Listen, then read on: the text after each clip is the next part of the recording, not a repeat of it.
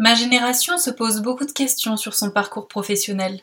Souvent insatisfaite, capricieuse, victime de l'ennui, trop curieuse. Pour se trouver, on change de job en pensant que c'est l'environnement qui ne va pas, l'équipe, ou que les missions confiées ne correspondent pas à la réalité. Bref, en vrai, le job n'est tout simplement peut-être pas fait pour nous. Découvrir qui on est, prendre conscience de ses forces et identifier les moments où l'on excelle tout en prenant du plaisir naturellement, telle est la mission de Noémie, fondatrice de ONA.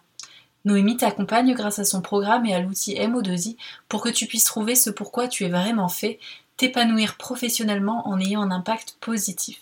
J'ai moi-même suivi l'accompagnement ONA, qui a été une révélation. Le MO2I et le bilan de compétences m'ont permis d'être plus à l'écoute de moi-même, de m'autoriser à envisager des projets professionnels quels qu'ils soient et de valoriser mes expériences personnelles, sportives et professionnelles passées. Pour résumer, je me sens plus libre, plus alignée, je sais ce que je veux et ce que je ne veux pas, et je sais l'exprimer. Alors si tu es intéressé par les différents accompagnements de Noémie, je te mets tous les liens qu'il te faut dans la description.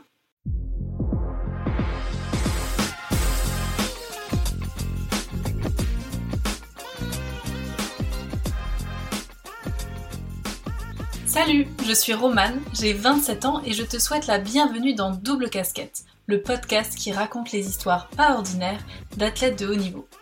Ma mission Mettre en lumière le parcours de sportifs professionnels ou amateurs qui méritent d'être partagés et de laisser une trace. Mes invités sont des athlètes aux casquettes diverses, parents, étudiants ou militants, entrepreneurs ou salariés, qui racontent les épreuves et sacrifices auxquels ils ont fait face et le déclic qu'ils ont eu à un moment clé de leur carrière. Comment sont-ils arrivés là où ils sont aujourd'hui? Comment trouver l'équilibre entre vie pro et vie perso? Comment construire sa vie autour du sport? J'espère que ce podcast vous aidera à prendre conscience de vos forces et enfin à valoriser votre double casquette. Bonne écoute Aïsqua est championne du monde, pourtant elle n'arrive toujours pas à le dire aujourd'hui. Lorsque je l'ai contactée pour la première fois pour l'inviter à une conférence, elle m'a dit je ne me considère pas au haut niveau au même titre que d'autres sports. Une phrase qui m'a marquée et qui m'a donné encore plus envie d'écouter son parcours. Elle a commencé la pelote à 17 ans et s'est hissée jusqu'à la meilleure place en remportant les derniers mondiaux à Biarritz en 2022. Commencer un nouveau sport aussi tardivement n'est pas souvent synonyme de réussite. Pourtant, elle ne s'est pas laissée abattre par les nombreux obstacles qu'elle a rencontrés. Au contraire, elle vous dira que c'est justement ces moments-là qui l'ont poussée à se dépasser afin de prouver qu'elle pouvait réussir. Un parcours sportif qui lui a permis de prendre conscience de ses forces. Petite, elle a commencé par le foot et le tennis. Aujourd'hui, elle pratique la pelote en amateur. Son histoire nous témoigne de sa persévérance qui l'a conduit à décrocher l'or. Un succès néanmoins éphémère puisque tout s'arrête pendant 4 ans jusqu'au prochain championnat du monde. Pas d'aide financière, pas d'accompagnement, pas de sponsor. Aujourd'hui éducatrice sportive, elle jongle entre compétition, entraînement et vie perso en avançant pas à pas vers un avenir sportif incertain. Dans cet épisode, elle vous raconte comment elle a construit sa vie autour du sport et fait face aux nombreux challenges d'une vie au haut niveau. Salut Alice Salut Merci beaucoup d'être là aujourd'hui. Ça fait plusieurs fois qu'on a essayé de se voir. Oui, ça a été plusieurs ouais. mercredis, donc euh, merci parce que il n'y a pas de souci.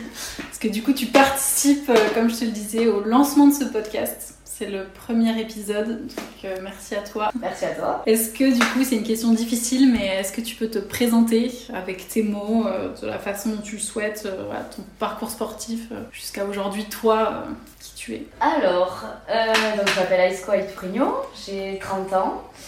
je pratique la pelote basque depuis 2009 euh, euh, à haut niveau. Et dans la vie, je suis éducatrice sportive pour la mairie de Tarnos. Voilà, après, euh, plus jeune, j'ai joué au tennis, beaucoup, à haut niveau aussi. Et, voilà, j'ai fait mes études dans le sport aussi. J'étais en STAPS. J'ai eu un master en préparation physique et mentale. Donc voilà, toute ma vie dans le sport. Tu as dit que tu faisais du tennis plus jeune. Est-ce que tu as fait tennis et pelote ou, alors, alors, enfant, je faisais beaucoup de sport. Été un petit peu euh, le garçon manqué de l'école, il hein, faut le dire. Euh, j'étais très sport, mais en plus euh, j'ai fait de tout. J'ai fait de la gym, j'ai fait du foot. Enfin, j'adorais tout en fait, mais c'est vrai que j'ai accroché beaucoup avec le tennis. Et, très vite, enfin voilà, on m'a un petit peu approché, on va dire. Et donc, on m'a fait comprendre qu'il y avait quelque chose à faire. Et donc, on m'a poussé un petit peu plus dans le tennis. Et au bout d'un moment, ben, ben, très vite, j'ai atteint le, le haut niveau, même étant jeune. Et du coup, on m'a demandé clairement de choisir, en fait. Euh, tout simplement, on m'a dit, bah, écoute, tu peux pas tout faire. Donc, euh, donc voilà, je, naturellement, du coup, je suis partie sur le tennis, que je pratiquais le plus. Et, euh, et voilà. Et j'avais essayé un petit peu la pelote aussi, mais très peu finalement. Donc quand, quand tu dis on m'a demandé de choisir, c'était de choisir un sport. Oui. À ce moment-là, c'était pas forcément choisir le style de vie, quoi. Non, non, non. Enfin, non, t'as- non, en plus, c'était à quel âge Parce que quel Ah bah là c'est très jeune, hein. c'est euh, avant 10 ans. hein. C'est euh, ouais, je pense que j'avais euh, 8 ans. C'est vraiment le moment où, ouais, de 8 à 10 où, vraiment je touchais à tout et, euh, et en plus, euh, on me vantait, mais en plus je me débrouillais à tout et du coup euh, c'est vrai que voilà, je, faisais beaucoup de gym, je faisais beaucoup de foot euh, et puis voilà, on m'a dit écoute, euh, si tu veux faire quelque chose le tennis par exemple, bon, ben, il va falloir que tu fasses que ça parce que ça va te prendre beaucoup de temps et, euh, et voilà, et du coup ben, je, sais, je sais même pas dire en fait comment j'ai choisi parce que je sais même pas si moi j'étais capable de choisir à cet âge-là. Je, Ça te plaisait en tout cas. oui, j'adorais ça. Bah oui, après j'étais tout le temps. euh, Parce que pour le coup, ma famille était joueur de pelote et de foot. Et donc je passais ma vie entre les terrains de foot et les, euh, les canchas, on appelle ça, les terrains à la pelote. Et, euh, et du coup, bah, ouais, naturellement, j'ai toujours eu une raquette dans la main. Donc j'ai fini par choisir ou pas. Je sais pas si c'est mes parents qui ont choisi en fait. Je, je suis incapable de dire. Mais, euh, mais voilà, oui, après c'était par envie de toute façon. J'adorais ça. Alors quand c'est à 8-10 ans, euh, tout de suite c'était détecté et aidé. Donc comment ça se passe euh, T'as des entraînements euh, ligue ou fédé Enfin t'as un emploi du temps aménagé Comment ça se passe? Ouais, alors euh, ben, très vite, euh, donc euh, moi j'ai commencé à Saint-Pierre-du-Rup, c'est un- c'est quand même un petit village, mais c'est un bon club de, de tennis. Et, euh, et donc j'avais déjà pas mal d'entraînements de club. Euh, ensuite j'ai été vite détectée du coup par la Fédé, donc j'avais des entraînements de ligue. Euh, on, on voyageait déjà beaucoup avec, avec la Fédé du coup pour participer à des tournois en France, à l'international. Du coup j'avais j'avais cette aide là. Et après, alors moi c'est un peu spécial parce que j'ai commencé à l'ICASTOLA, voilà, c'est l'école basque. Et, euh, et ça n'existe pas en fait les emplois du temps aménagés. Alors Donc, juste euh, pour ceux qui, qui écouteront peut-être, l'école basque c'est qu'en basque du coup. Il n'y a Oui, pas tout en basque. basque, c'est tout en basque. Exactement, ouais, c'est tout en basque. Et en fait, euh, enfin, pour le coup, c'est euh, même l'inverse de ce que de ce qu'on peut penser, puisque moi j'avais les, les cours de langue, en fait c'était les cours de français. Ouais, c'est pour faire une idée. Mais euh, et du coup, ben, pas du tout. euh, Il n'y avait pas ce système d'emploi, de- d'emploi du temps aménagé qui existe déjà dans le système français. ça n'existait pas et du coup, ils avaient, enfin mes parents avaient, avaient vu ça avec le directeur directement de, de l'ICASTOLA donc. Et euh, ben, on m'avait supprimé en fait des, euh, carrément des heures de, de cours. De français. Non, heureusement, sinon euh, je ne saurais pas parler. Non, euh, ils m'ont supprimé en fait tout ce qui était, alors je je vais pas dire inutile parce que c'est pas vrai, mais les trucs un peu plus, voilà, enfin tout ce qui est musique, art plastique, voilà. Qu'on jugerait inutile Voilà, dans cours un peu l'éducation. plus ouais. optionnels quoi, on va dire. Et, euh, et d'ailleurs, euh, ce qui est pour l'anecdote, je, je me débrouillais en dessin aussi, je prenais des cours de dessin, etc. Donc moi, euh, quand on m'a enlevé l'art plastique, j'étais pas contente. Mais euh, donc voilà, et donc il m'avait aménagé du coup des heures comme ça, et en fait je me débrouillais, il y avait, il y avait des clubs autour de mon, de mon école, etc. Où il y a des entraîneurs euh, fédéraux du coup de, de la fédé tennis qui, euh, qui me prenaient en fait euh, en individuel, en cours individuel euh, sur ces heures-là. Et après, du coup, ça c'est les années école et milieu collège. Et ensuite, au milieu du collège, du coup, il y a le, il y a le pôle France qui a ouvert à, Biarritz. Et donc jusque-là, moi, moi, moi et mes parents ont refusé en fait de, ben, de me changer de scolarité et de partir en fait en internat, etc. Loin, je, je refusais. Parce que même si c'était à Biarritz, c'était en internat. Alors justement, euh, le pôle jusque-là n'était pas à Biarritz. Il était encore qu'il avait rapproché, il était à Dax, je crois, à ce moment-là. Euh, mais moi, euh, enfin moi c'était non, c'est sûr, mais même mes parents ne voulaient pas me sortir du cadre scolaire basque et en plus ne voulaient pas m'envoyer en internat, donc, donc j'ai refusé en fait pendant quelques années. Et au final, bah, c'est la Fédé qui m'a un petit peu imposé. voilà, on m'a dit écoute, maintenant le pôle il est à Biarritz. Euh, T'habites à 20 minutes de Biarritz, donc, euh, donc voilà, il faudrait que tu viennes à Biarritz. Et euh, donc on- on- j'ai changé du coup d'établissement, de, scolarité. Je suis passée du coup à, à l'inverse. Et, euh, mais par contre, j'ai pas été en internat, du coup, vu que c'était à côté. Et, euh, et, là, du coup, ben, ouais, système français, il y avait déjà un aménagement d'emploi du temps. On était dans un collège en plus où il y avait beaucoup de sportifs. Donc, euh, donc vraiment, comment on appelle ça d'ailleurs? Les sport-études Ouais, voilà, les sports-études, exactement. Les sports-études où on avait deux ou trois après-midi libérés dans la semaine et on partait direct s'entraîner toutes les après-midi. Donc ça, c'était lycée non, collège déjà. Collège Ouais, collège. Et ça a continué sur le lycée. Je suis restée sur Biarritz. Et euh, là, pareil, on est resté sur le même euh, emploi du temps aménagé. Euh, on était au pôle. Enfin, j'étais au pôle du coup. Et, voilà. Et qu'est-ce qui s'est passé du coup? Parce que là, j'ai plusieurs infos. J'ai tapé Staps. Et après, t'es passé à la pelote. Donc, fin de lycée, eh ben, t'as passé le bac. Milieu lycée, je pense. Milieu lycée. J'ai eu des soucis physiques, en fait, au poignet qui m'empêchait euh, de, de, faire des revers, en fait, euh, tout simplement, au tennis. J'ai pas mal galéré, on m'a parlé d'opération, etc. Donc euh, mes parents n'ont pas voulu. On m'a trouvé un peu jeune, donc voilà, pas envie de se lancer là-dedans. Et, en fait, voilà, j'ai pris un peu de retard, du coup, forcément. enfin, à ce niveau-là, au tennis, si tu prends un peu de retard, c'est compliqué de suite, parce que l'histoire du classement, etc. Donc, donc petit à petit, en fait, j'ai basculé sur la pelote, parce que c'est un autre geste complètement différent et qui me faisait pas mal. Donc c'est, enfin, l'anecdote, du coup, c'est mon papa, du coup, qui était joueur de pelote, qui, euh, qui a voulu m'initier, enfin, qui m'a forcé, clairement. Parce que moi, c'était hors de question que je change de sport et que, pour le coup, je m'étais lancée complètement dans le tennis. Donc, euh, puis je pense que je m'accrochais encore à l'idée que je puisse euh, reprendre, quoi. Et donc, il m'a forcé à essayer et j'ai pas du tout aimé. bon, je pense que c'était aussi dans la tête. Et, et voilà, et en fait, ben finalement j'y ai pris goût quoi. Au bout de deux, trois fois, euh, j'y ai pris goût et puis. Euh, Au bout de quelques compètes gagnées ou même pas juste euh, de voir que, tu, que du coup avec tous les sports que tu avais fait, tu avais des capacités physiques, ouais, tu pouvais vite progresser quoi. Ouais, c'est un peu tout. C'est un peu tout. Enfin, je pense qu'au fil de voilà, en, un an, un an et demi, là, j'ai vu qu'en fait, bah, au niveau tennis, ça allait être compliqué de reprendre. J'avais toujours aussi mal. Enfin, au bout d'un moment, j'avais aussi, j'en avais aussi marre d'avoir mal, tout simplement. Donc, donc euh, j'ai fait cette bascule et puis ouais, j'ai vu que effectivement j'avais euh, bah, des capacités euh, que j'ai eu au tennis qui m'ont aidé du coup à la pelote.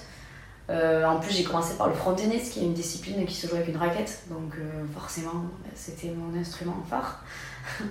donc, voilà, et en plus, bah, du coup, l'entraîneuse, l'entraîneur de, Biarritz, était une ancienne haut niveau tennis aussi qui, fait, euh, qui était numéro au tennis. Et, euh, et du coup, bah, elle a tout de suite compris en fait, mon profil. Et elle était très intéressée par mon profil. Qui en fait elle-même avait fait la même chose. Elle avait fait des années de tennis et était passée au front tennis et a été championne du monde de front tennis. Et, euh, et, du coup, elle a tout de suite vu en fait qu'il y avait moyen de faire quelque chose. Et, et donc voilà, elle m'a un peu poussée, beaucoup poussée même. et puis même toi, ça t'a motivé de ouais. peut-être quelqu'un qui te comprenait.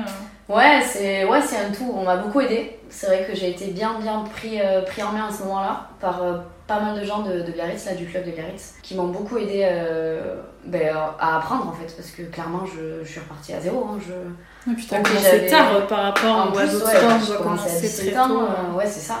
Ok, j'avais des années de tennis, c'était avec une raquette, mais ça n'a quand même rien à voir. La surface de jeu est complètement différente, il y a des murs. Enfin, clairement, si c'était direct après rebond, bon, ça allait. Mais euh, dès que ça touchait un mur, c'était compliqué quoi. Donc euh, ça a été très très difficile en vrai. Mais c'est pour ça que j'ai détesté les premières fois en fait. J'étais complètement nulle. Quand tu sais que tu as un certain niveau au tennis et que là tu démarres un sport et ben, t'es nul, c'est euh, compliqué quoi. Ouais. Et enfin après c'est ça, moi je me trouvais nulle, mais en fait eux ont vu quelque chose et, et m'ont poussé à. Ils m'ont motivé quoi. Ils m'ont dit écoute, vas-y insiste un peu et puis tu verras quoi. Oui, et puis nul c'était. Toi tu te trouvais nul par rapport à d'autres, mais en fait le mot n'était pas Ouais, t'étais sûrement pas nul, tu vois. C'est... voilà. Après ça, tu t'en rends compte avec des années, avec du recul, mais sur le moment, moi, clairement, je me trouvais complètement nulle. Donc euh, c'était, c'était difficile. Mais voilà, pour le coup, il y a des gens qui, ont, qui m'ont bien aidé là-dessus aussi, qui m'ont dit écoute, euh, t'es pas nul, arrête, et euh, arrête de penser ça, et mais vas-y, essaye, et tu verras. Et est-ce que du coup, c'était ça qui t'a poussé à te donner à fond? Parce que comme tu dis au tennis, t'as été détecté vite et t'as tout de suite été aidé, euh, enfin si on parle de 8 euh, jusqu'à 17 ans, pour te former, euh, enfin si on... Dans le tennis, je sais que quand on s'implique comme ça auprès des jeunes, c'est pour former le prochain qui gagne un grand chelem, enfin dans la vision, hein, c'est de former vraiment les champions. Donc bah, quand tu, redémarres, ça me fait penser à une anecdote du coup. C'est maintenant, ça me fait beaucoup rire quand je vois Caroline Garcia qui est au plus haut niveau. Ouais. Euh, c'est ma génération. Euh, on se jouait du coup à plein de tournois quand on était, on était jeunes. Et, euh, et je l'ai jamais perdu. je l'ai jamais perdu Caroline Garcia. Tu poignet.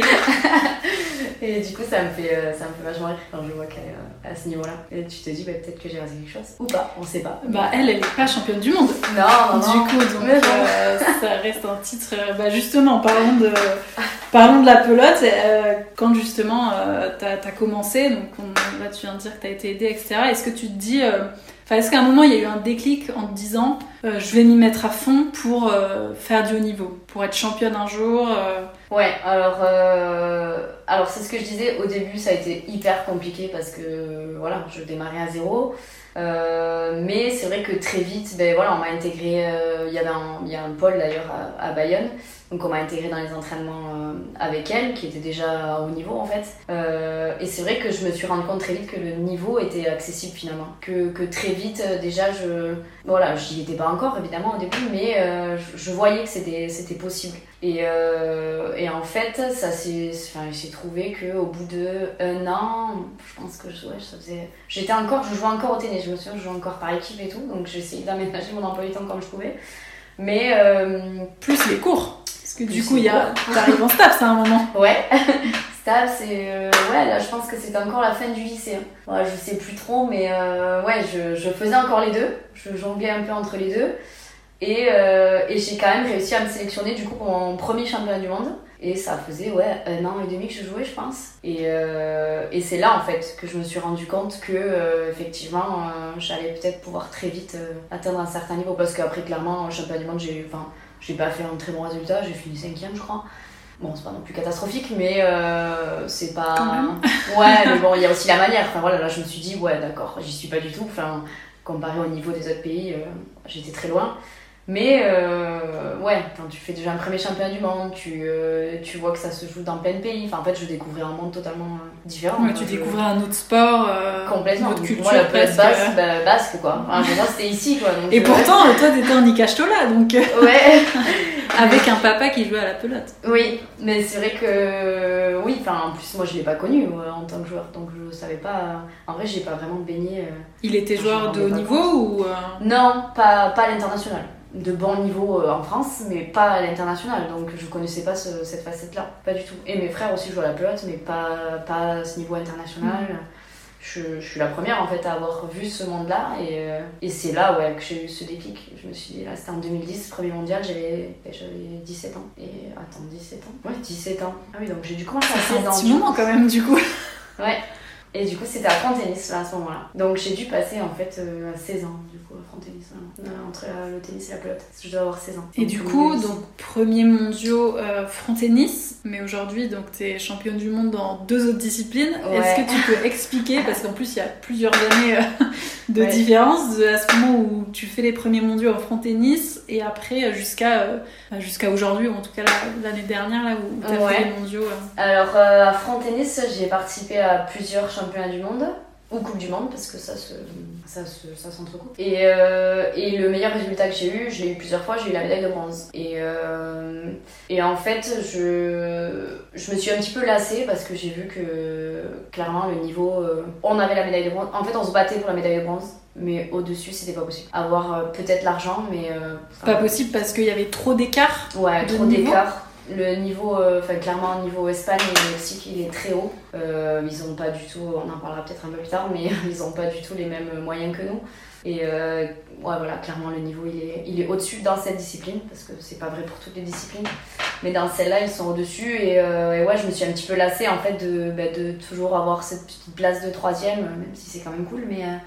je me suis un petit peu lassée et après c'est pour d'autres raisons un peu plus euh, personnelles je veux dire mais euh, c'est vrai que l'ambiance est assez particulière dans, ce, dans cette spécialité pour le coup de la pelote. Et euh, j'ai très vite ouais, voulu partir de là. Ça me, ça me convenait pas en fait une ambiance assez, assez particulière et je me sentais pas vraiment à ma place. Donc en fait petit à petit j'ai découvert du coup une autre spécialité la baline en trinqué d'abord. Donc je change complètement d'air de jeu et, euh, et là, ben, je pense que ouais, l'âme d'enfant est revenue. Nouvelle discipline, euh, voilà. ouais. Nouveau défi du coup. euh, Nouveau défi, euh, ouais, c'est. euh, alors juste, ouais, en plus pour l'anecdote, euh, la Fédé du coup n'était pas du tout d'accord avec mon choix puisque du coup ça faisait quelques années que j'étais euh, numéro 1 en fait à Fontenis. Il y a, y a deux postes, il y a l'avant et l'arrière, moi j'étais numéro 1 à l'arrière pendant quelques années et du coup euh, ben, pour eux c'était inconcevable que je, je change de discipline quoi. Ils perdaient clairement leur, ben, leur numéro 1 et du coup euh, ils étaient pas... Ils étaient contre clairement, ils me l'ont dit, ils me l'ont fait comprendre et, euh, et ils m'ont dit une phrase qu'ils auraient jamais dû me dire. ils m'ont dit que j'y arriverais pas, que j'y arriverais jamais quoi, clairement. De rester à Fontenis parce qu'à Baline j'y arriverais pas. Donc ça, en général, ce genre de phrase, il y a deux choix. Soit on abandonne et après on est marqué euh, à vie, euh, soit justement c'est l'effet inverse, on se bat pour prouver le contraire. Quoi. Ouais, ben alors c'est les deux, pour le coup, les deux sont vrais parce que ça m'a marqué à vie. pour le coup, je le ressors euh, des années après. Mais euh, il y a certaines phrases qui m'ont marqué à vie euh, de, de la Fédé. Et, et celle-là, ouais, ça, ça, bah, ça a fait un gros tournant dans ma vie sportive concernant la pelote, quoi. Parce que, bah voilà, j'ai tout fait pour prouver que ben, j'y arriverais, en fait, tout simplement. Et du coup, ben, je suis passée. euh, ben, je, je m'y suis mise vraiment, quoi. Pa- Pareil, j'ai euh, un peu tout lâché, Frontenis du jour au lendemain. Et euh, je me suis mise à faire un championnat de baline, et puis, euh, puis voilà, je vais essayer de me faire ma petite place. Ça a été un peu long quand même. parce Et est-ce qu'ils t'ont aidé aussi, la Fédé, à ce moment-là? Pas du tout. Ils, ils ont lâché quoi. Ouais, non, euh, ils ont, ils m'ont plutôt, enfin, ils ont essayé d'insister plusieurs fois parce qu'il y a eu quand même plusieurs compétitions internationales. Et au début, je maintenais les deux. Il me semble que je continuais un petit peu à faire tennis. Et, euh, et voilà, ils essayaient de, de me convaincre de rester en fait. Et, euh, et moi, bah, je, petit à petit, enfin assez vite, hein, mais euh, je leur ai dit non, non. Moi, j'arrête le front tennis, je, je me consacre à Baline. Que j'y arrive ou que j'y arrive pas, mais euh, voilà, c'est mon choix. Et donc, ils ont fini par euh, lâcher l'affaire, mais euh, par contre, ils m'ont absolument pas aidé, non, pas du tout. Jusqu'à. Alors attends, parce que là j'ai- je suis perdue dans le fil des années. Ouais, À partir du moment où tu changes de spécialité et donc l'année dernière où tu es championne du monde à Biarritz, il s'est écoulé combien d'années? Alors là, quand je change de. Donc mon dernier mondial à Frontenis, il est de 2014. Donc voilà, j'ai fait que 4 ans à Frontenis. Euh, 2014 et 2000, euh, voilà, l'année 2015, j'ai annoncé que, que je me représenterais pas à Frontenis, que je voulais faire Baline. Et, euh, et donc ils m'ont. À ce moment-là, 2015, il y avait une Coupe du Monde, ils m'ont pas pris. Et, euh, et après, euh, mais il y a eu une période creuse. Il n'y avait pas de compétition internationale, je sais pas pourquoi. Enfin, ça tombe Covid. euh, comme ça. Et non, c'était bien. Non, c'était pas ça. Ouais, non, c'était avant. 2015. Mais ouais, en mais fait, du c'est- coup, euh, plus 4 ans, ça fait à peu près. Mais en fait oui, voilà, c'est ça. En fait, à la pelote, ce qu'il faut comprendre, c'est que les championnats du monde, c'est tous les 4 ans. Donc ça, ça change jamais. Donc s'il y a eu 2014, le prochain était 2018. Mais entre-temps, il y a des Coupes du Monde chaque année. Mais selon les spécialités que tu pratiques, en fait, ça tombe dans certaines années. Ok. Et donc euh, moi, euh, 2014, donc il devait y avoir euh, en 2016, je pense, dans la logique 2016. Mais comme je me présentais pas, donc là j'ai eu une année creuse et j'ai voulu faire baline, mais ils m'ont pas prise puisque la Fédé ne me voulait pas, clairement. Parce que pour le coup, euh, petite anecdote, quand justement il y a eu, je me suis présentée pour une Coupe du Monde, l'entraîneur a voulu me prendre et la Fédé a dit non. Donc euh, voilà, dans les roues. Donc c'est pour ça qu'il y a eu deux années un petit peu creuses là. Et, euh, là, à partir de 2017, euh, j'ai vraiment fait ma place. Et j'ai été du coup sélectionnée, euh, parce que 2018 c'était un gros gros championnat du monde, c'était gros objectif pour la France. Et, euh, et donc là la prépa a commencé bien un an et demi avant.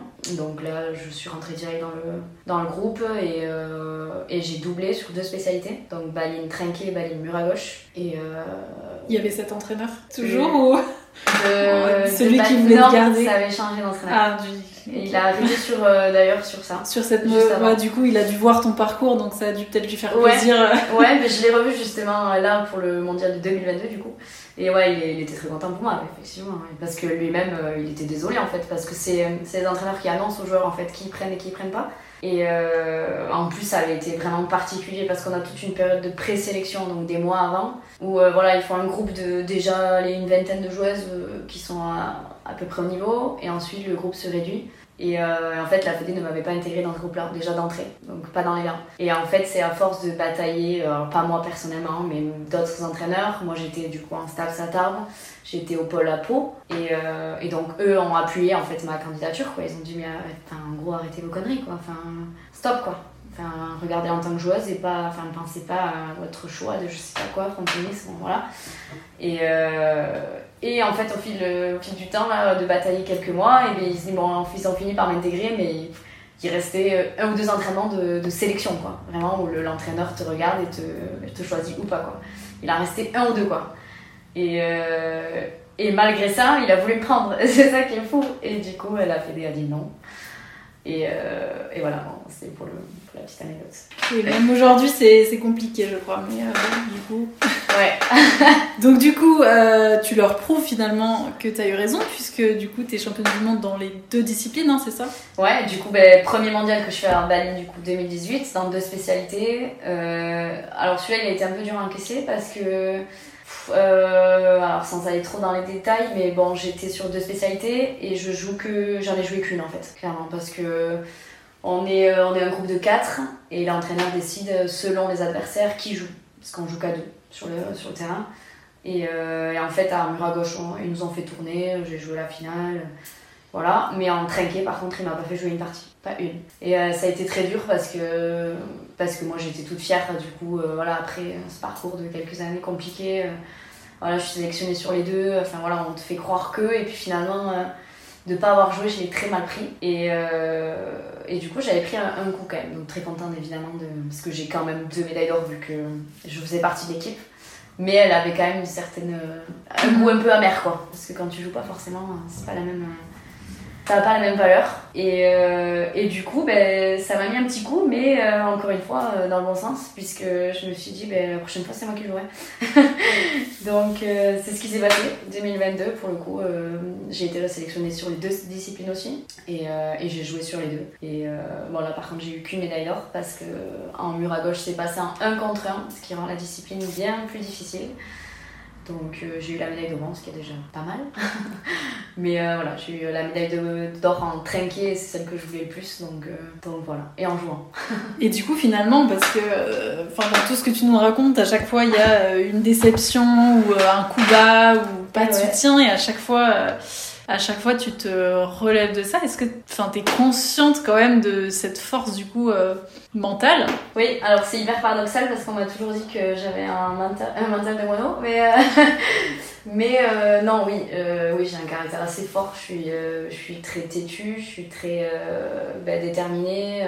voilà, clairement, si tu me dis tu n'y arriveras pas, enfin, c'est tout ce qu'il faut me dire pour que j'y arrive en fait parce que je suis tellement euh, têtue, obstinée que ben, je ferai tout pour y arriver quoi. Après euh, la vie a fait que j'ai pu aussi parce que j'aurais pu aussi échouer hein. mais euh, mais je pense que j'aurais tout, tout fait pour pour au moins essayer de toute façon. J'aurais pas abandonné est-ce que ça a un lien parce que du coup tu as fait prépa mentale en STAPS aussi. Ouais aussi. Est-ce que c'était avant après? Est-ce qu'il y a un lien ou...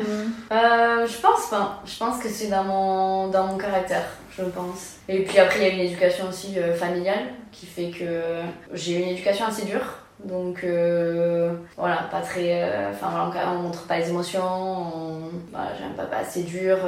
je pense que ça m'a bien bien forgé aussi. En bien comme en mal, mais.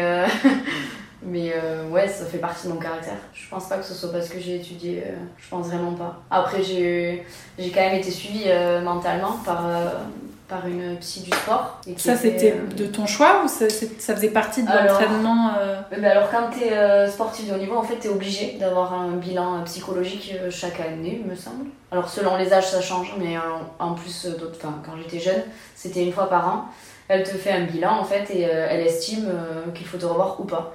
Et euh, au tennis, elle a jamais estimé euh, que c'était nécessaire. Et en fait, euh, c'est très drôle parce que je me suis retrouvée avec la même psy quand j'ai changé de sport. Donc quand je suis passée à la pelote, c'était la même. En fait, elle avait le secteur là, du Pays Basque.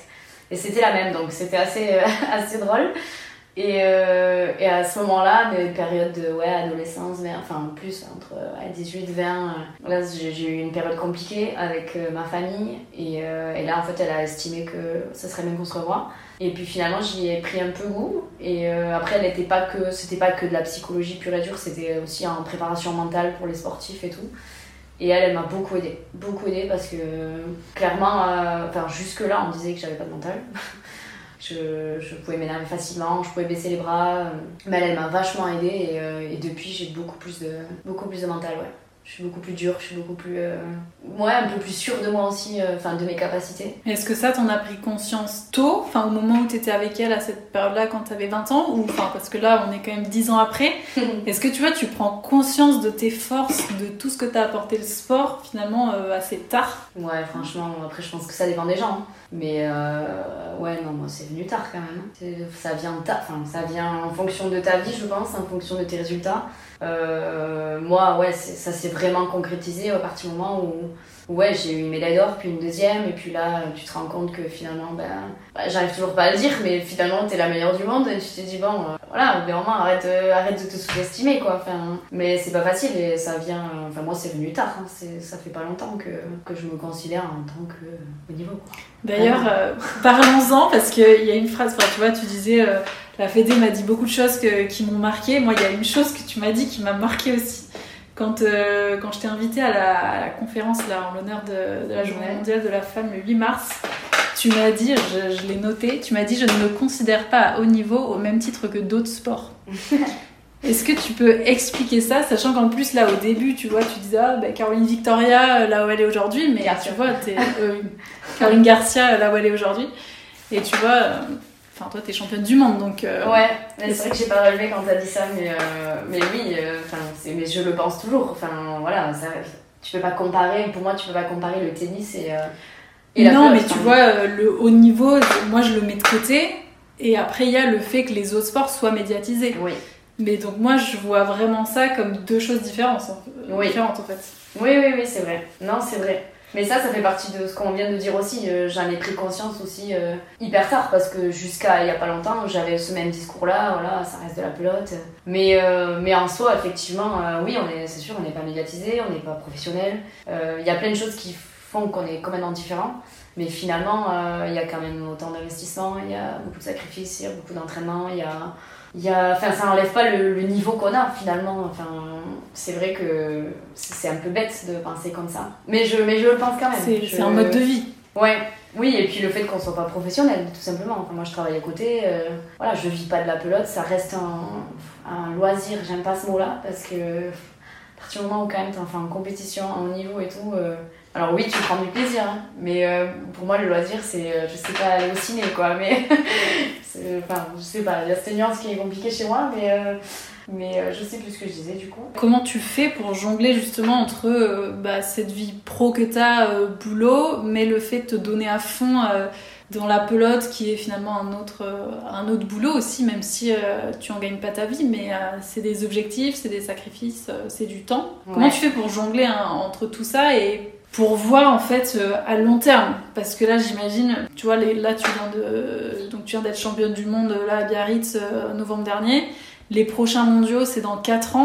Qu'est-ce que tu te dis à la fin d'un mondial pour préparer un peu, ou pas préparer, mais en tout cas orienter tes 4 prochaines années, sachant que t'as le euh, Comment tu fais en fait euh, dans ta tête euh, Qu'est-ce qui se passe Ah c'est une question très compliquée. il y a beaucoup de choses qui se mélangent en fait. J'ai d'aller peu par alors déjà, là il y a eu des changements au niveau de la pelote qui font que malheureusement on nous a supprimé en fait toutes les échéances internationales entre les championnats du monde. Les fameuses coupes du monde dont tu Voilà, parlais. Coupe du Monde, Coupe d'Europe, euh, alors selon les spécialités. Mais euh, là, on nous les a clairement enlevés. Donc, euh, ben, j'ai eu cette médaille d'or du coup en octobre 2022. Jusqu'à 2026, je n'ai aucune échéance internationale. Donc Donc, ça motive pas forcément. ça ne motive pas. Pas c'est d'objectif tout de suite. Quoi. compliqué de se projeter. C'est du coup, ça renvoie à la question de, ben, effectivement, on n'est pas pro. Donc moi je travaille à côté. Euh, si je suis pas en période de préparation pour un mondial, je suis absolument pas prise en charge par la fédération. Donc euh, je suis livrée totalement à moi-même. J'ai pas d'entraînement donc fédéraux. Après je suis quand même dans un club donc j'ai des entraînements club. Ça c'est un autre débat. Mais euh, niveau fédé en fait je, je n'ai rien du tout clairement. Et puis là du coup ben, jusqu'à 2026 je suis livrée à moi-même. Donc euh, c'est très compliqué de se projeter, de se motiver, de euh, c'est un tout quoi. C'est euh, là là j'ai là j'ai pris un coup parce que enfin en effet quand on avait des des compètes entre temps, bah ça te maintient, ça te t'es tout le temps en fait en, prépa quoi. tout le temps tu dois préparer tel championnat, tel. ça te maintient en fait en forme, en, même en motivation, en... t'es dedans quoi. Alors que là, là se dire que pendant 4 ans j'ai que le championnat de France et euh, enfin, euh, c'est dur quoi. et pourquoi ils ont supprimé euh, C'est à vie qu'ils ont enfin, ouais. un nouveau enfin, oui, selon les présidents qu'il y aura, mais mm. ouais, ouais, ça a été voté justement pendant ce dernier mondial. Et pour raison, alors il y a aussi financière je pense, mais non en fait ça fait partie de la, la volonté politique de, de ce fédé international. De, en fait bah, leur objectif c'est les JO un jour quoi. Donc euh, malheureusement à la pelote il y a beaucoup trop de disciplines, de spécialités et euh, ils veulent en supprimer, euh, il y a plein de conditions pour entrer en fait dans ce enfin pour être un sport olympique. Donc ils sont en train de faire beaucoup de changements et en fait au niveau du coup de l'Amérique du Sud le, le, sport est bien plus développé qu'ici. Et eux participent déjà à des jeux panaméricains, des jeux sud-américains, des jeux en fait qui sont préparatoires pour les JO. Alors ils participent pas encore aux JO, mais ils ont quand même ces jeux-là en fait. Euh, et, donc la volonté de la Fédération internationale, ce serait que ici, nous, on participe à des jeux euh, méditerranéens, jeux européens. Sauf que pour le moment, la pelote n'est pas du tout développée euh, ici pour pouvoir le faire en fait. Et justement, la Fédé mondiale, ouais, internationale, elle, elle aide, est-ce qu'elle aide chaque pays pour justement développer un peu plus Ben écoute, je, alors je vais pas dire des bêtises, je vais pas m'avancer sur ce sujet-là, mais je, je, pense que je pense que pas assez, c'est sûr. Mais après, ça dépend pas que de justement la Fédé euh, internationale. Je, enfin là, du coup, c'est autre chose. C'est le comité olympique. Euh, les jeux panaméricains, euh, panaméricains, pas du tout. Les jeux européens, les jeux méditerranéens, mm. ils existent déjà. Mais la pelote n'en fait pas partie. Donc là, c'est au-dessus. C'est vraiment le comité olympique qui doit accepter que la pelote puisse participer à ces jeux-là. Là, c'est carrément. Ça peut prendre du temps, quoi. Ouais, clairement, ça prendra du temps de toute façon. Peut-être que ça se fera jamais d'ailleurs.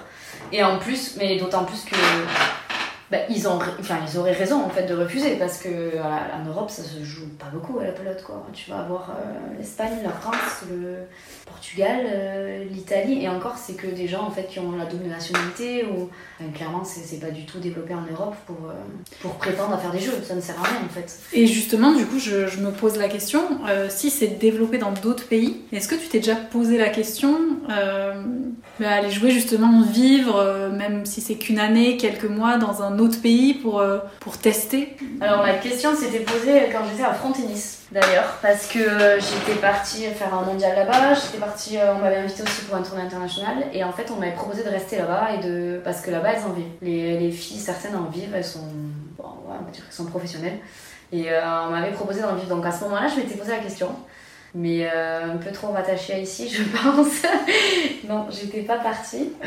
Et euh, non, après partir maintenant, euh, non, enfin voilà, j'ai 30 ans, non, je ne vois pas changer de vie maintenant. Est-ce que c'est l'âge qui fait que, ou il y a d'autres freins Alors l'âge, l'âge c'est sûr, enfin l'âge, ouais, j'ai mon boulot, enfin ouais, c'est un pari. C'est un pari. Enfin, il faudrait qu'en gros je quitte tout pour un pays où c'est sûr que je peux en vivre tranquillement c'est un choix, mais je me suis C'est marrant parce que tu dis, c'est sûr. c'est sûr que tu pourras en vivre, donc euh, même si tu partais, tu vois, un an et demi, deux ans, euh, tu reviendrais. Et ouais, mais je me suis jamais. Euh, non, j'avoue que. Après, je suis. Bah voilà, je suis basque, je suis attachée ici. Et à la limite, bah, tu vas ouvrir un autre débat. On est en pleine dedans en ce moment. Il y a justement la Fédération internationale qui, se, qui est en train de, de débattre avec les autres pays. parce qu'ils veulent intégrer du coup la, la sélection basque pour les championnats du monde. Euh, et, donc là, c'est le gros gros débat. Euh, les Français ont voté oui, l'Espagne a voté non. Et évidemment, le Pays Basque est entre les deux. Donc, euh, c'est. Mais parce que le Pays Basque espagnol. Ouais, en gros, le Pays Basque, font partie de... font partie le Pays Basque fait partie des deux pays. Il y a le nord du Pays Basque qui est côté français et le sud du Pays Basque qui est côté espagnol. Et du coup, ben, ça a été voté. Enfin, ils sont en train de voter. En gros, là, c'est un peu pas de combat. Compliqué. Ouais. Et, et ça, par contre, ça, ça me, ça me dirait bien, pour le coup. De jouer, euh, pourquoi pas, imaginons si je fais mon dernier mondial en 2026. Euh, clairement, ça me ferait très plaisir de finir sur une sélection parce que ça, par contre, euh, ça, j'aimerais bien. Et ça, la réponse, euh, ça... Bon, ils ont 4 ans, hein, enfin, plus que 3 et demi. Mais, mais là, on n'en sait pas trop plus. Enfin, pour le moment, c'est... je sais que la France a voté oui, l'Espagne a voté non. Euh, après, je pense qu'à la majorité, ça passera au niveau international. Mais euh, maintenant, c'est, je crois que c'est après c'est les gouvernements qui prennent le, le, relais. Le gouvernement espagnol a dit non, je crois. Donc euh, il y a plein de, de parties prenantes quoi. Qui... Ouais, c'est, c'est assez compliqué. Et en plus, alors là, ça ouvre un autre débat, mais c'est politique. C'est la définition du Pays Basque en fait. Quelle province, quelle parce que là, il serait parti sur une sélection qui qui prendra en compte trois provinces du Pays Basque espagnol, sachant qu'ils en ont quatre et il y en a trois côté français. Donc il y en a 7 en tout. Et la sélection basque prendrait que 3 provinces du Pays basque espagnol.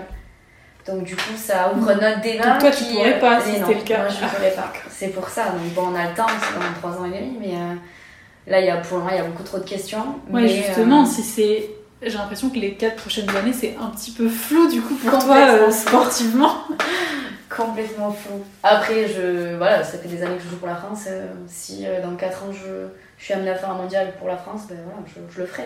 Ça serait un plus de pouvoir finir sur un mondial pour le pays, parce que ça c'est sûr. C'est un autre débat. Pourquoi finir? Parce que du coup, tu aurais 34 ans. Ouais, tu pourrais peut-être encore. Euh, non? Non, je me vois pas. Là, je pense que j'arrive au bout du. Puis voilà, euh, j'ai une vie à côté aussi, euh, 30 ans, j'aimerais avoir des enfants. Euh. Il y a l'horloge biologique aussi qui parle, et du coup, je sais pas, en fait, c'est ce que je dis parce que mes parents sont quand même encore derrière moi. Euh, la mère dit, ah, quand même, tu vas faire le prochain jardin dans 4 ans. Ben, je sais pas en fait, je, je sais pas où je serai dans 4 ans. Euh. Enfin, laisse-moi vivre quoi. c'est bien aussi de pas savoir. Des fois, c'est vrai que dans le sport, on a toujours des échéances, des préparations euh, longue durée, mais des fois, de pas savoir, ça laisse un peu de mystère à. Alors, c'est, oui. tu restes ouverte à des opportunités du coup. Oui. ouais, mais il y, a du pour et du contre. Le, le pour, c'est sûr qu'après des années de, bah, de prépa, de, voilà, de compète et tout, c'est vrai que là, de souffler un peu, ça fait du bien. Mais euh, de notre côté, euh, tu passes de tout à rien. Tu passes de jouer tous les jours, euh, avoir de la prépa physique tous les jours, à rien quoi. Et c'est dur, même mentalement et tout, c'est compliqué. Tu t'y retrouves pas en fait, même en tant que sportif. Tu es là, mais qu'est-ce que tu deviens quoi? Mais justement, du coup, comment, euh, enfin comme, comme, tu sais que tu vas t'arrêter un moment, comment on fait pour euh, quand on a été sportif en plus, euh, enfin toi comme moi, on a toujours eu un emploi du temps adapté depuis le CP, le collège, le lycée. Comment on fait quand à un moment on, sait que tout va s'arrêter pour construire sa vie finalement autour du sport? Dur, question difficile. Euh, ben après, euh, moi j'ai toujours jonglé avec ma vie d'à côté. Et du coup, on revient sur le débat de professionnel amateur. Euh, je suis, j'ai toujours été très investie dans ce que je faisais. Je me suis toujours donnée à fond. J'ai fait beaucoup de sacrifices, beaucoup de, enfin j'ai fait pas mal de choix difficiles. Mais j'ai toujours, par contre, et ça j'ai, enfin, toujours tenu à garder ma vie à côté en fait. Euh, j'ai toujours regardé les, pieds sur terre et me dire que je suis amateur, je j'en vis pas. Et, euh, et voilà, j'ai une vie à côté, je veux pas, je n'ai jamais voulu me couper socialement, j'ai toujours regardé mes amis, j'ai continué à sortir. Évidemment, euh, enfin ça se gère quoi, évidemment, si j'ai une compète le week-end, je vais pas sortir la mm. veille. Enfin, ça se gère, mais j'ai. C'est de la discipline, mais. Ouais. ouais. Mais j'ai toujours, par contre, gardé ça. Et j'ai toujours tenu à le garder. C'est, Et d'ailleurs, ça, ça a même fait des jalousies parce qu'on enfin, clairement, bah, il y en a qui parlent sur toi, hein, il, faut, il faut le dire. Il y en a qui, qui parlent sur toi, vas-y, elle bringue, le truc. Ouais, mais bon, écoute, euh, mes résultats sont là. Et voilà, j'ai une vie à côté, c'est mon choix. Je, je, veux aussi vivre ma vie à côté. Et, euh, voilà, c'est des choix. Après, euh, moi, je, regrette pas. Mais du coup, pour le coup, ben, ça m'a maintenu. Enfin voilà, j'ai une vie à côté, j'ai mes amis, j'ai mon petit ami. Enfin voilà, je sais que je veux des enfants. ça m'empêche pas de, de sortir, de je n'ai pas de mal à jongler avec ces deux vies-là. C'est dur, c'est sûr que c'est dur selon les, les périodes. Quand tu es en, période de prépa, c'est du tous les jours, c'est le week-end deux fois par jour, euh, ça prend du temps. Je suis moins dispo, je suis moins, je suis moins cool. c'est vrai, en plus je le dis en rigolant, mais euh, c'est dur hein, euh, physiquement, Stressé Ouais, ouais. Tu t'en rends pas compte forcément, mais euh, ouais, ça te prend la tête, ça te. T'es moins, t'as moins le temps pour voir des, des amis, pour. voilà, on te propose d'aller boire un coup, ben non, en fait, je suis crevée, demain j'ai encore une grosse journée. C'est pas facile. Et est-ce que tu penses que là aujourd'hui, tu aurais aussi besoin, tu vois, d'une prépa mentale de temps en temps, justement pour jongler entre. Enfin, avec l'âge, on a plus de responsabilités aussi sur la vie d'à côté, entre guillemets, mais euh, ou est-ce que tu penses que toi, justement, avec ton expérience, tu et avec le soutien des proches, j'imagine que ça a fait beaucoup, mais. Euh... Ouais, je sais pas. Je sais pas dire. Puis là, en plus, ça tombe mal, comme tu disais. Période creuse euh, pendant 4 ans. Là. Enfin, pour- pourquoi je prendrais euh, un préparateur mental ou physique d'ailleurs Pourquoi j'aurais besoin d'eux alors que j'ai pas de compète euh, J'ai juste mon quotidien en fait. J'ai des tournois, j'ai le championnat de France, j'ai le championnat du Pays Basque. Mais ça reste des petites compètes, c'est pas, j'ai pas besoin de. Je pense pas avoir besoin. Et du coup, euh, bon, comme euh, c'est toujours, enfin, quand on est athlète comme ça, on essaie de se construire une vie qui, une vie pro qui s'adapte à cette vie de sportif. Ouais. Enfin, je parle un peu pour moi, mais du coup, peut-être pour toi aussi. Euh, Est-ce que tu as envie de te trouver un autre défi sportif ou tu vois si un jour la pelote s'arrête, euh, est-ce que tu arrêteras le sport complètement ou c'est, enfin, c'est pas, Alors, arrêtez le tu sport. arriveras pas. Pas du tout, ouais, non, je peux pas. On, on m'a posé la question il y a pas longtemps, justement, en mode quand est-ce que tu t'arrêtes? Euh, Non, pour le moment, euh, je, je suis incapable. Je, je pense que ça devient un euh, besoin. pour ta ouais. vitalité. Ouais, ça c'est. Après, ça c'est d'autres débats scientifiques. Est-ce que c'est un besoin, une envie, une... tu vois, une drogue Mais euh, clairement, moi je, je peux pas vivre sans. Que ce soit n'importe quel sport d'ailleurs, j'ai toujours besoin de. Si je passe un jour sans faire de sport, je, je culpabilise même parce que je me dis merde, j'ai rien fait aujourd'hui. euh, oh, je vais grossir parce que j'ai mangé. vois, c'est des questions cons, mais. Mais euh, non, déjà moi je pourrais pas arrêter. Pas pour le moment, je sais que ça me viendra. Par contre, euh, comme je disais, l'horloge biologique, euh, je pense qu'au bout d'un moment, voilà, avec l'âge, avec les douleurs, avec si jamais j'ai des enfants, naturellement en fait j'arrêterai. Mais là, tant que je j'en ressens pas le- l'envie ni le Mhm. besoin, Et ton, continuerai. et ton boulot là actuel, justement, enfin, ça fait combien de temps que t'es. euh, Alors, ça fait pas longtemps, je... depuis septembre, juste Ok. avant le mondial d'ailleurs. Ouais, depuis septembre euh, 2022, je suis éducatrice sportive du coup. Mais du coup, juste avant, parce que septembre, juste avant, t'étais dans un boulot aussi qui te permettait de faire un peu ce que tu voulais ou t'as changé parce que t'avais besoin de. Alors, euh, alors non, j'ai jamais fait ce que je voulais et c'est toujours pas le cas. Non, c'est toujours pas le cas. Euh, non, non, je, je travaille comme une personne normale. J'ai pas d'emploi du temps aménagé. On en revient à ce que tu disais au début. Euh, j'ai pas du tout d'emploi du temps aménagé. J'ai pas de. Il y a des conventions qui existent où la Fédé signe avec euh, l'employeur. euh, voilà, pour aménager ton temps de travail et tout. Moi, j'ai pas ça. J'ai rien du tout et, et j'ai jamais eu. Donc, Même pour la préparation je- des mondiaux, t'as pas eu. non, rien. Rien, et je prends des vacances pour aller en championnat du monde. Ouais. Donc ça, j'ai jamais eu et j'aurai jamais, clairement. C'est c'est dans ma tête. Et, euh, et du coup, euh, j'ai toujours, euh, j'ai toujours travaillé comme une personne normale et je fais le sport à côté, quoi. Et qu'est-ce que et qu'est-ce que t'as envie de faire alors si tu fais toujours pas ce que t'as envie euh, alors moi, j'ai découvert un nouveau, un nouveau sport. enfin, un nouveau sport. Il est pas nouveau, mais euh, voilà, je suis Nouveau partie, pour toi. euh, ouais, nouveau pour moi, on va dire. J'ai testé le paddle et j'ai beaucoup beaucoup accroché. Je... C'est un mélange des deux. Je- paddle tennis, hein, pas stand Ouais, paddle. paddle. Il y en a encore qui Non, écouteraient, qui peut-être connaissent pas, mais. euh, le paddle tennis.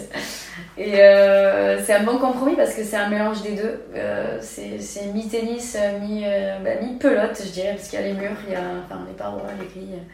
Euh, c'est un mélange des deux et j'ai- j'ai beaucoup accroché. J'avais essayé déjà il y a, il y a un an et, euh, et j'avais joué un petit peu et puis on m'avait là aussi un petit peu accroché et, euh, et j'avais dit que ben non, là, ma priorité restait la pelote, j'avais un mondial en fin d'année, que moi clairement je pouvais pas jouer plus au paddle et j'ai même dû euh, d'ailleurs euh, très vite arrêter, en fait, plus du tout jouer par, par obligation et par choix. Et, là, du coup, je m'y suis remise ben, juste, après, juste après le dernier mondial, du coup. Hein, j'ai pas traîné, hein, je pense que j'ai dû prendre un mois de, repos. Et j'ai enchaîné, du coup, j'ai repris le paddle, du peu que j'avais joué. Et, euh, et j'accroche beaucoup. j'accroche beaucoup. Et, Donc ça euh, comble ce vide, finalement, euh, le flou dont on parlait des, des 4 ans à venir, ça le comble un peu quoi. Ouais, alors pour le moment c'est encore flou, mais ouais, j'hésite à. Parce que voilà, on m'a fait comprendre aussi que j'avais certaines capacités. Et, euh, et ouais, il y a une part de moi qui me dit pourquoi pas Pourquoi pas essayer Pourquoi pas. Mais voilà, il y a une autre partie de moi qui est encore aussi attachée à la pelote. Je sais que même si c'est que dans 4 ans, je sais que j'aimerais quand même y participer à, ces, peut-être ces derniers mondiaux. Euh, c'est un peu, un peu flou là pour le moment, mais. euh, mais c'est sûr que ouais, ça me, ça me donne envie. Ça me, ça me tente bien de- d'essayer de faire quelque chose. Euh, Pourquoi pas me donner deux ans et puis après, voilà, je peux très bien repartir sur la pelote aussi. Enfin, au bout d'un moment, on a, enfin, j'ai acquis aussi des, enfin avec les expériences, les années, euh, j'ai acquis des capacités. Donc je pense que voilà, c'est pas parce que j'arrête de jouer un an que voilà, ce sera capacité physique euh, et mentale. Physique, mentale et même de, de, jeu en fait, technique tout simplement. Hein. C'est pas parce que je me suis mise au paddle que, euh, que je joue moins bien à la pelote. Et d'ailleurs, d'ailleurs c'est même l'inverse. Parce que je joue moins à la pelote du coup, depuis le, le mondial. Et euh, je joue plus au padel. Et euh, les peu de fois où je joue à la pelote, du coup, en tournoi et tout, bah, je joue mieux. Peut-être parce que t'es plus détachée aussi, euh, tu joues en relâchement. ouais, sûrement. Je suis plus relâchée, je suis plus.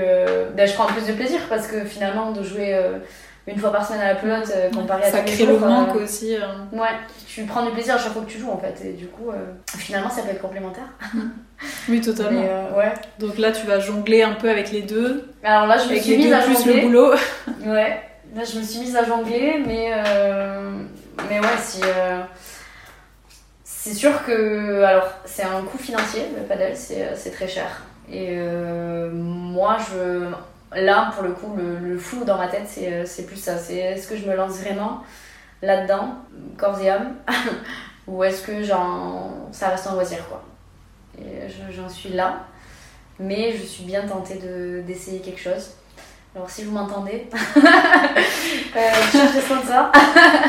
non mais euh, c'est sûr que si je peux avoir un petit, euh, un petit coup de pouce financier, voilà, quelqu'un qui est prêt à une entreprise ou n'importe, quelqu'un qui est prêt à miser un tout petit billet, tu vois, pour m'aider en fait, parce que c'est pas moi qui c'est pas moi qui le dis. Après moi je suis pas du tout prétentieuse et tout, c'est pas du tout mon délire et je prétends pas pouvoir, enfin c'est pas moi qui le dis, c'est vraiment des gens du paddle, des gens extérieurs qui me, qui me font comprendre et qui me poussent à, à me lancer là-dedans. Quoi. Et depuis un moment, et du coup, ça, ça me travaille. Et euh, voilà, enfin, moi je, moi, je sais pas clairement euh, les capacités que j'ai au paddle, mais, euh, mais quand je vois. Mais tu connais tes capacités, en tout cas physiques, et avec toute l'expérience que tu as eue, si on ajoute le tennis, l'expérience avec la Fédé, le sport-études, la pelote, Léo Léba. Oui, ça fait beaucoup. eux, ils le voient aussi, peut-être. En tout cas, si vous nous entendez, c'est une guerrière qui a su surmonter, euh, voilà, qui a su répondre aux doutes de chacun. Ah oui, parce qu'en plus, euh, bah, justement, ce truc de guerrière que tu dis, euh, c'est sûr que si on me donne l'opportunité de, je, eh, je, je, me connais, c'est ce que je disais au début, je suis têtue, je suis déterminée. Je me lancerai corps et âme. Vraiment, je peut-être pas, je me dirais, allez, je me donne un an à fond et on voit ce que ça donne quoi. Et voilà, ça marche, ça marche pas. Mais euh, puis c'est ce que je disais, c'est vraiment des, des, joueuses qui sont bien classées, qui, euh, qui sont déjà dans le top 30 et qui, euh, qui me poussent en fait elles-mêmes. Elles me disent mais viens, viens, il y a la place et t'as les capacités quoi. Donc c'est plus ça qui me fait réfléchir parce que de moi-même ça serait pas venu, ça me serait pas venu. Mais c'est la force de l'entendre en fait d'autres gens. Je me dis le soutien qu'il y a moyen. d'autres joueuses aussi. Ouais. C'est le soutien. Ouais, d'autres joueuses, des joueurs, des entraîneurs qui me disent euh, il y a moyen peut-être. Comment on apprend euh, à se sentir euh, légitime? Enfin, tu vois, quand on a plein de casquettes comme toi, enfin, t'as eu la, la, casquette de la tenniswoman, la pelotari, on dit comme ça, ouais. championne du monde. Enfin, là, tu vois, si tu, si tu te lances dans le pas de la haut niveau, tu vois, comment, comment on apprend à, à gérer tout ça? Comment on a ouais, comment on accepte même euh, soi-même euh, d'avoir plein de casquettes comme ça et, pas qu'une seule en fait ah, je, je sais pas du tout. je, euh, je sais pas du tout quoi répondre à cette question, tu vois. C'est, je sais pas, c'est, c'est naturel quoi pour moi. Je, je, je sais pas comment. Pour moi, c'est. je sais pas. Je des opportunités aussi. Ouais, des opportunités, des, des envies parce que j'aurais pu aussi ne jamais essayer paddle ou ou ne pas aimer le paddle. Enfin, mais il se trouve que j'ai accroché direct et que effectivement, ben, le mélange en fait de, des années de tennis, des années de pelote, ce mélange-là fait que j'ai certaines facilités et, et voilà. Après, euh, je, je sais pas, hein, je, je sais pas. Peut-être que je serai, je, je ferai rien au paddle, tu vois. J'en sais rien. Je peux pas parler. mais euh, ouais, je sais pas. En tout cas, c'est bien parce que tu joues parce que t'en as envie et que et que tu kiffes et que tu te projettes pas trop finalement, euh, ça te permet d'avancer euh, comme, tu, comme tu le sens, quoi, comme tu l'entends.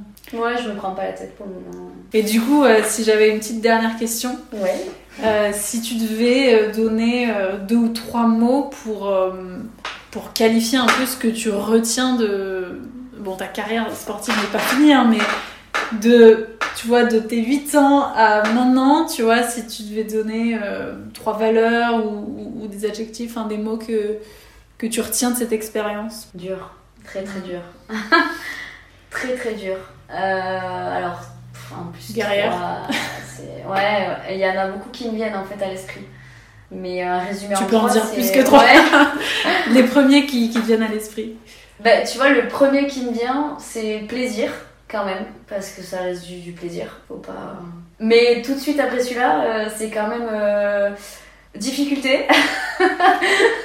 c'est hyper paradoxal parce que c'est le plaisir de jouer, forcément. Mais euh, avec tout ce qu'il y a derrière, finalement, je pense qu'il y a, plus de, ce qu'il y a derrière que de plaisir, finalement je pense, si je réfléchis bien.